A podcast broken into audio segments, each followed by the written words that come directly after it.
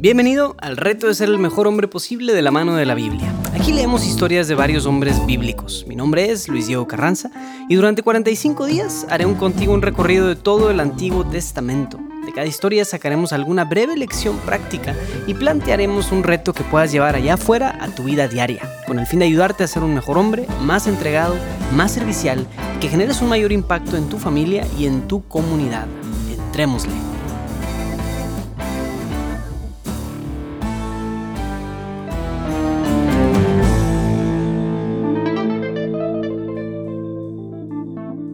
Hola, hola, estamos de vuelta para el día 20 de nuestro programa de retos. Ya estamos casi a punto de llegar a la mitad de toda esta odisea, que espero que estés disfrutando mucho. Bueno, pues vamos a hacer hoy un fast forward en la historia.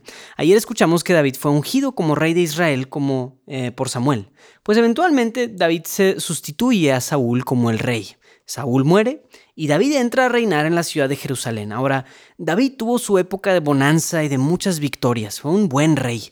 Le fue muy bien como rey en sus primeros años, fue exitoso en las guerras, unificó a Israel, pero yo creo que lo más importante es que dedicó una buena parte de su reinado a establecer el culto correcto a Dios. Y eso es algo precioso, ningún rey había hecho eso antes, porque no había habido reyes, pues, pero nadie había unificado al pueblo hacia el culto con Dios, o sea, él acercó mucho al pueblo con Dios. Entonces, David es un rey extraordinario. Pero hoy vamos a ver un episodio muy lamentable en la historia de David y del cual podemos aprender varias cosillas, así que escuchemos amigos. Segunda de Samuel capítulo 11. El crimen de David. A la vuelta del año, en la época en la que los reyes salen a campaña, envió David a Joab con sus veteranos y todo Israel. Derrotaron a los amonitas y pusieron sitio a Rabá, mientras que David se quedó en Jerusalén. Un atardecer se levantó David de su lecho y se paseaba por el terrado de la casa del rey cuando vio desde lo alto del terrado a una mujer que se estaba bañando. Era una mujer muy hermosa. Mandó David para informarse sobre la mujer y le dijeron, es Betsabé, hija de Elián, mujer de Urías, elitita. David envió a gente que la trajese. Llegó donde David y él se acostó con ella, cuando acababa de purificarse de sus reglas, y ella se volvió a su casa.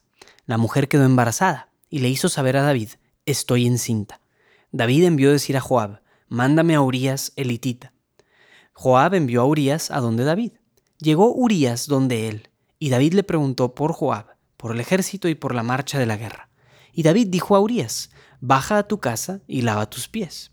Salió Urías de la casa del rey, seguido de un obsequio de la mesa real, pero Urías se acostó a la entrada de la casa del rey, con la guardia de su señor, y no bajó a su casa. Avisaron a David, Urias no ha bajado a su casa. David le preguntó a Urias, ¿no, tienes, ¿no vienes de un viaje? ¿Por qué no bajas a tu casa? Urias le respondió, El arca, Israel y Judá habitan en tiendas, Joab mi señor y los siervos de mi señor acampan en el suelo. ¿Y voy yo a entrar a mi casa para comer, beber y acostarme con mi mujer? Por tu vida y la vida de tu alma no haré tal cosa. Entonces David dijo a Urias, Quédate hoy también y mañana te despediré. Se quedó Urias aquel día en Jerusalén, y al día siguiente lo invitó David a comer con él, y le hizo beber bastante hasta emborracharse. Por la tarde salió y se acostó en el lecho con la guardia de su señor, pero no bajó a su casa. A la mañana siguiente escribió David una carta a Joab y se la envió por medio de Urías.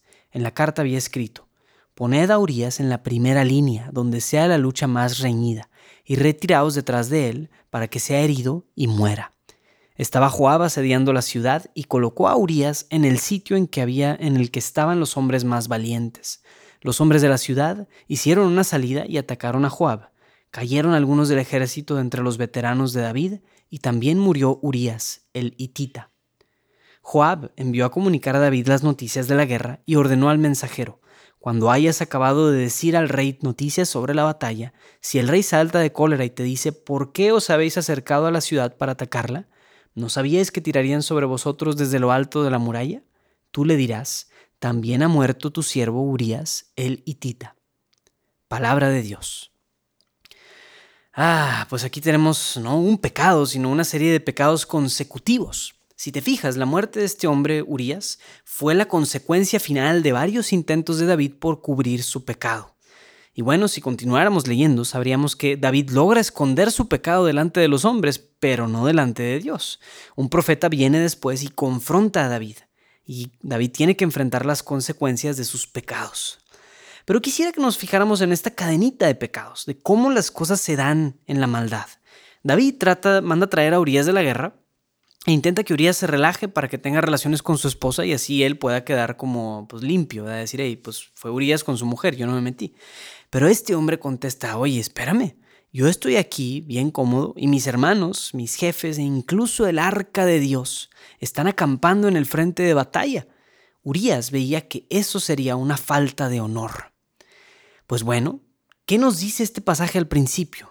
Además volvemos a esa primera línea. A la vuelta del año, en la época en que los reyes salen a campaña, envió David a Joab, su general, con sus veteranos y todo Israel. Derrotaron a los amonitas y pusieron sitio a Rabá, mientras que David se quedó en Jerusalén. Si esta era la época en que los reyes deben de salir a campaña, ¿por qué David se quedó en Jerusalén si él era el rey? ¿Por qué mientras que su ejército, sus hermanos y su mismo Dios estaban buscando una victoria, él se quedó en casa? Sonará raro, amigos, pero desde aquí es donde comienza la cadenita de pecados. Si vemos después, en este mismo pasaje nos dice, un atardecer se, levantó David de su lecho y se paseaba por el terrado de la casa del rey cuando vio desde lo alto del terrado a una mujer que se estaba bañando. Entonces imagínate la escena el rey levantándose para un atardecer, es decir, se estaba levantando de su cama por ahí de las 5 pm, eh, bien cómodo, mientras que sus hombres estaban exponiendo sus propias vidas en la guerra. Entonces estos actos de pereza van debilitando nuestra voluntad, o debilitaron la voluntad del rey David. En otras circunstancias, si David hubiera salido a su terraza y hubiera visto a una mujer hermosa bañándose, David hubiera pensado en Dios y tal vez hubiera resistido la tentación. O si David no hubiera sido perezoso, tal vez hubiera estado en el frente de la batalla donde tenía que estar. Pero esos actos previos le prepararon la camita, como quien dice, para caer directito en el pecado. San Francisco de Sales decía que la ociosidad, el no estar haciendo nada, es la mejor ayuda para la tentación. David estaba de ocioso levantándose tarde, paseándose por su terraza, mientras otros hacían lo que a él le tocaba estar haciendo. Bueno, pues el reto de hoy, aunque va para el área táctica de tu vida, está precisamente pensado para que puedas evitar los momentos de pereza.